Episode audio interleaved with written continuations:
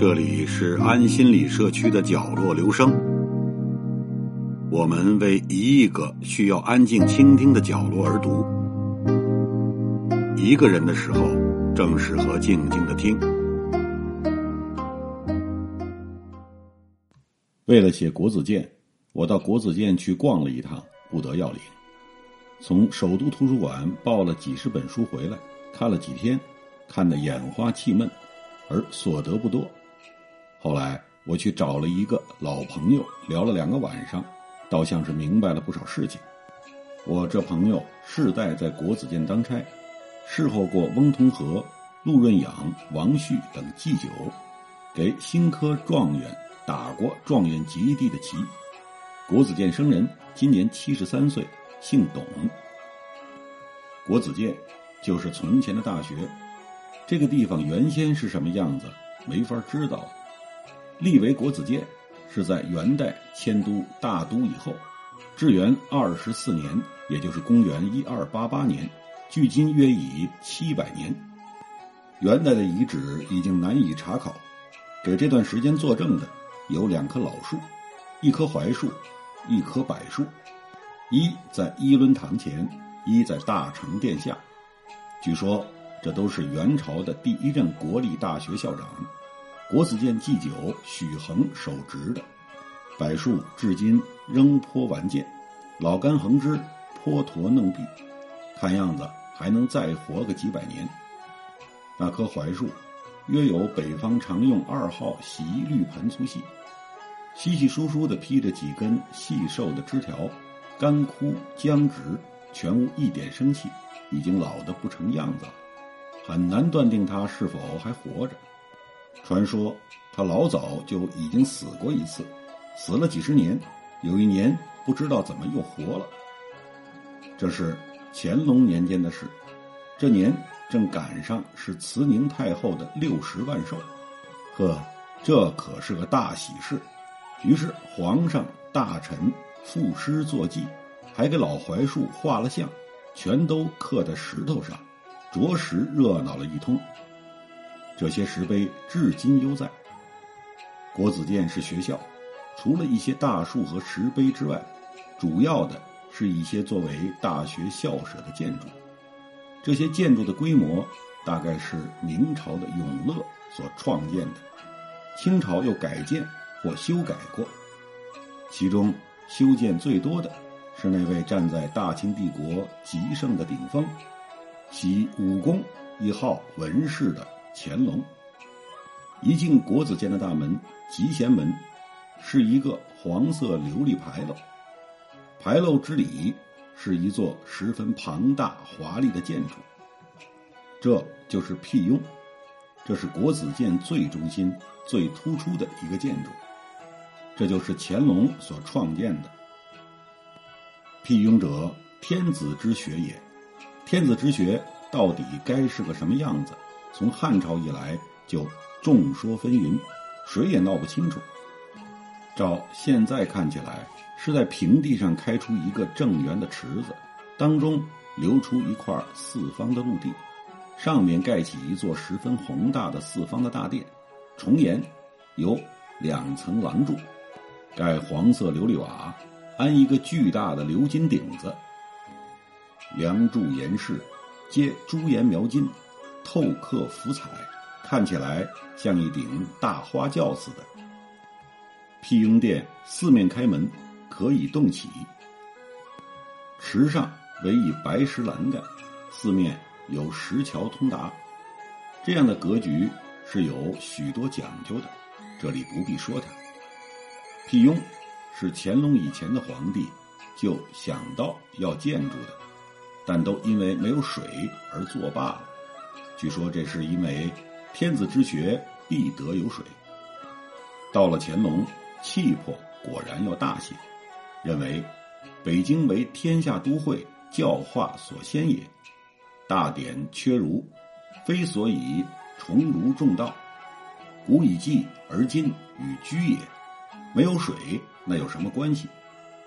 下令打了四口井，从井里把水集上来，从暗道里注入，通过四个龙头，喷到白石砌就的水池里。于是石池中寒空照影，泛着潋滟的波光了。二八月里祭孔试点之后，乾隆来了。前面钟楼里撞钟，鼓楼里擂鼓，殿前四个大香炉里烧着檀香。他走入讲台，坐上宝座，讲《大学》或《孝经》一章，叫王公大臣和国子监的学生跪在石池的桥边听着。这个盛典叫做临雍。这临雍的盛典，道光、嘉庆年间似乎还举行过。到了光绪，据我那老朋友老董说，就根本没有这档子事儿了。大殿里一年难得打扫两回，月牙河里整年是干的，只有在夏天大雨之后，各处的雨水一起奔到这里边来。这水是死水，那光景是不难想象的。然而，辟雍殿确实是个美丽的、独特的建筑。北京有名的建筑，除了天安门、天坛祈年殿那个蓝色的圆顶，九梁十八柱的故宫角楼，应该数到这顶四方的大花轿。辟雍之后，正面一间大厅，是仪伦堂，是校长、祭酒和教务长司业办公的地方。此外，有四厅六堂，静一厅，东厢西厢，四厅。是教职员办公室，六堂本来应该是教室，但清朝另于国子监斜对门盖了一些房子，作为学生宿舍进修之所，叫做南学。六堂作为考场时，似更多些，学生的月考、季考在此举行，每科的相会试也要先在这里考一天，然后才能到贡院下场。六堂之中，原本排列着一套世界上最重的书，这书一页有三四尺宽，七八尺长，一尺许厚，重不知几千斤。这是一套石刻的十三经，是一个老书生蒋衡一手写出来的。据老董说，这是他磨出来的。他把这套书献给皇帝，皇帝接受了，刻在国子监中。作为重要的装点，这皇帝就是高宗纯皇帝乾隆陛下。国子监碑刻甚多，数量最多的便是蒋衡所写的经。著名的就称有赵松雪临写的《黄庭乐毅》《兰亭定五本》《颜鲁公争座位》这几块碑，不晓得现在还在不在。我这回未暇查考。不过，我觉得最有意思、最值得一看的是明太祖训示太学生的一道敕谕。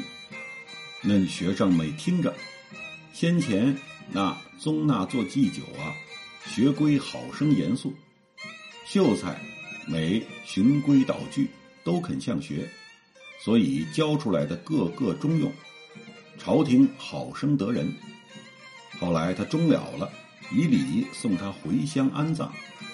沿途上，着有司官记他。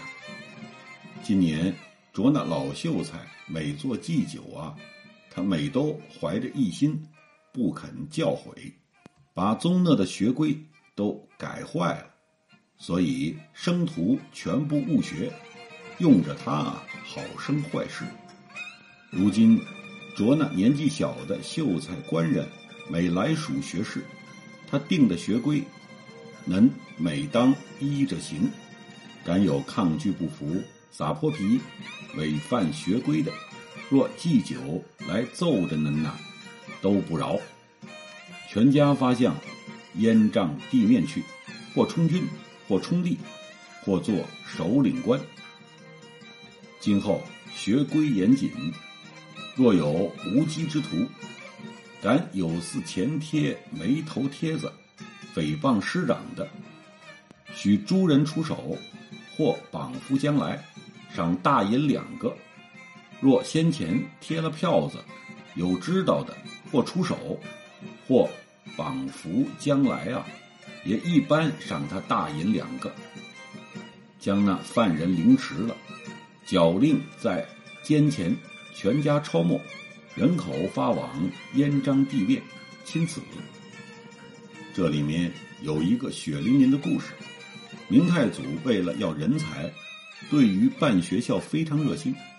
他的办学的政策只有一个字：严。他所委任的第一任国子监祭酒宗乐，就秉承他的意旨，定出许多条规，待学生非常的残酷。学生曾有饿死、吊死的，学生受不了这样的迫害和饥饿，曾经闹过两次学潮。第二次学潮起事的是学生赵林，出过一张地报。太祖闻之，龙颜大怒，把赵林杀了，并在国子监立长杆，把他的脑袋挂在上面示众。隔了十年，他还忘不了这件事。有一天，又召集全体教职员和学生训话，碑上所刻就是训话的原文。这些。本来是发生在南京国子监的事，怎么北京的国子监也有这么一块碑呢？想必是永乐皇帝觉得他老大人的这通训话十分精彩，应该垂之久远，所以特在北京又刻了一个副本。是的，这值得一看。他的这篇白话训词，比历朝皇帝的“崇儒重道”之类的话都要真实的多。有利的多，这块碑在国子监仪门外侧右手很容易找到。碑分上下两节，下节是对工艺善夫的规矩，那更不得了。打五十竹壁，处斩，革了脚筋等等。历代皇帝虽然都似乎颇为重视国子监，不断的订立许多学规，但不知道为什么国子监出的人才。并不是那样的多。《戴斗夜谈》一书中说，北京人已把国子监打入史可笑之列。京师相传有史可笑、光禄寺茶汤、太医院药方、神乐观旗壤、武库司刀枪、营善司作场、养鸡院医粮、教坊司婆娘、督察院宪纲。国子监学堂翰林院文章，国子监的课业历来似颇为稀松，学生主要的功课是读书、写字、作文。国子监学生监生的肄业、待遇情况，各时期都有变革。到清朝末年，据老董说，是每隔六日做一次文，每一年转堂一次。六年毕业，学金八两。学生毕业之后，大部分发作为县级干部，或为县长、副县长，或为教育科长。另外，还有一种特殊的用途，是调到中央去写字。从明朝起，就有调国子监善书学生去抄录实录的例。明朝的一部大丛书《永乐大典》，清朝的一部更大的丛书《四库全书》的底稿，那里边的端正严谨的官格体楷书，有些就是出自国子监高材生的手笔。这种工作叫做在卷桌上行走。国子监监生的身份并不十分为人所看重。从明景泰帝开生源、纳粟、纳马、入监之例之后，国子监的门槛就低了。而后捐监之风大开，监生就更不值钱了。国子监是一个清高的学府，国子监祭酒是个清贵的官员。京官中四品而掌印的，只有这么一个。做祭酒的。生活实在颇为清闲，每月只逢六逢一上班，去了之后，当差的在门口喝一声短道，沏上一杯盖碗茶。他到仪轮堂上坐了一阵，给学生出出题目，看看卷子，初一、十五带着学生上大成殿磕头，此外简直没有什么事情。清朝时，他们还有两桩特殊任务：一是每年十月初一，率领属官到午门去领来年的黄历；一是遇到日食、月食，穿了素服到礼部和太常寺去救护。但领黄历一年只一次，日食月食更是难得碰得到的事。带路《腾音杂记》说：“此官清简恬静”这几个字是下得很恰当的。但是，一般做官的似乎都对这个差事不大发生兴趣。朝廷似乎也知道这种心理，所以除了特殊例外。祭酒不上三年就会迁掉，这是为什么？因为这个差事没有油水。查清朝的旧历，祭酒每月的俸银是一百零五两，一年一千二百六十两，外加办公费每月三两，一年三十六两，加在一起实在不算多。国子监一没人打官司告状。二没有盐税和工可以承揽，没有什么外快，但是毕竟能够养住上上下下的堂官造诣的，赖有相当稳定的银子，这就是每年捐监的手续费。据朋友老董说，捐监的监生除了要向吏部交一笔钱，领取一张护照外，还需向国子监。交钱领监照，就是大学毕业证书。照例一张监照交银一两七钱。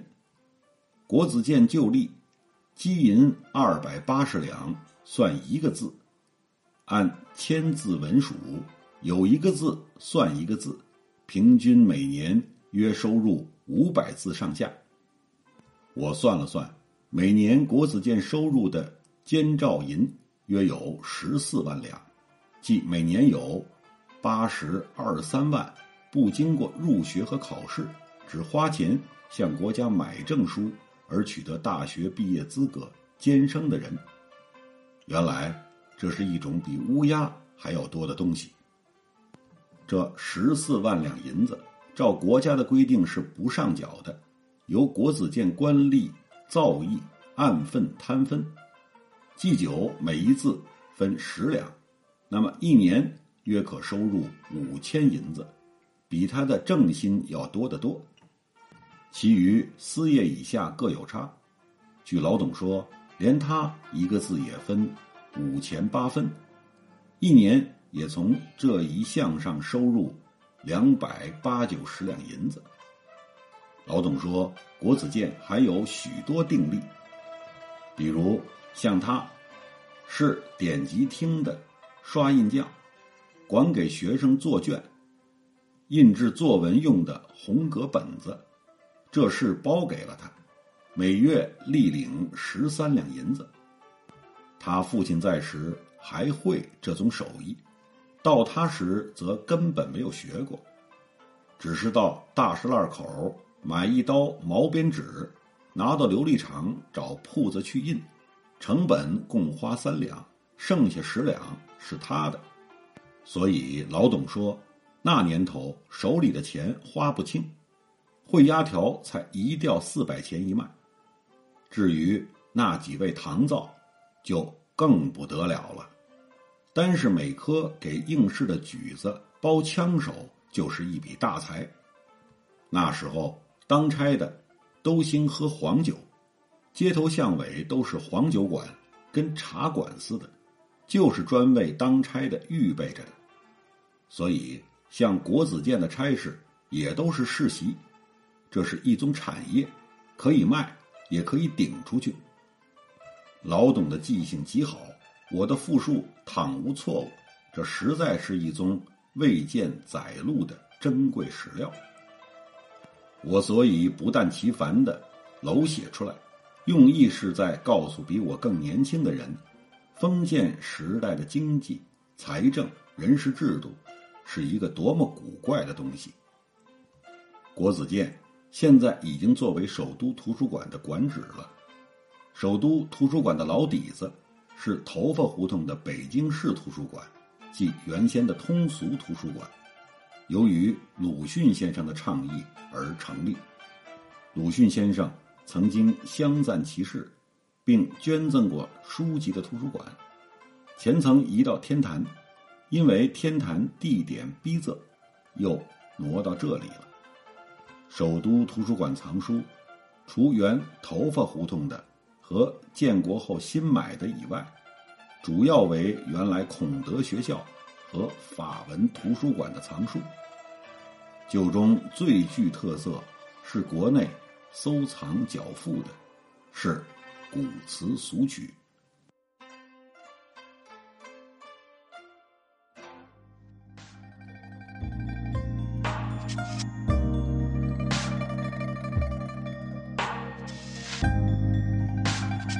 上为您朗读的是选自汪曾祺先生写的一篇文章。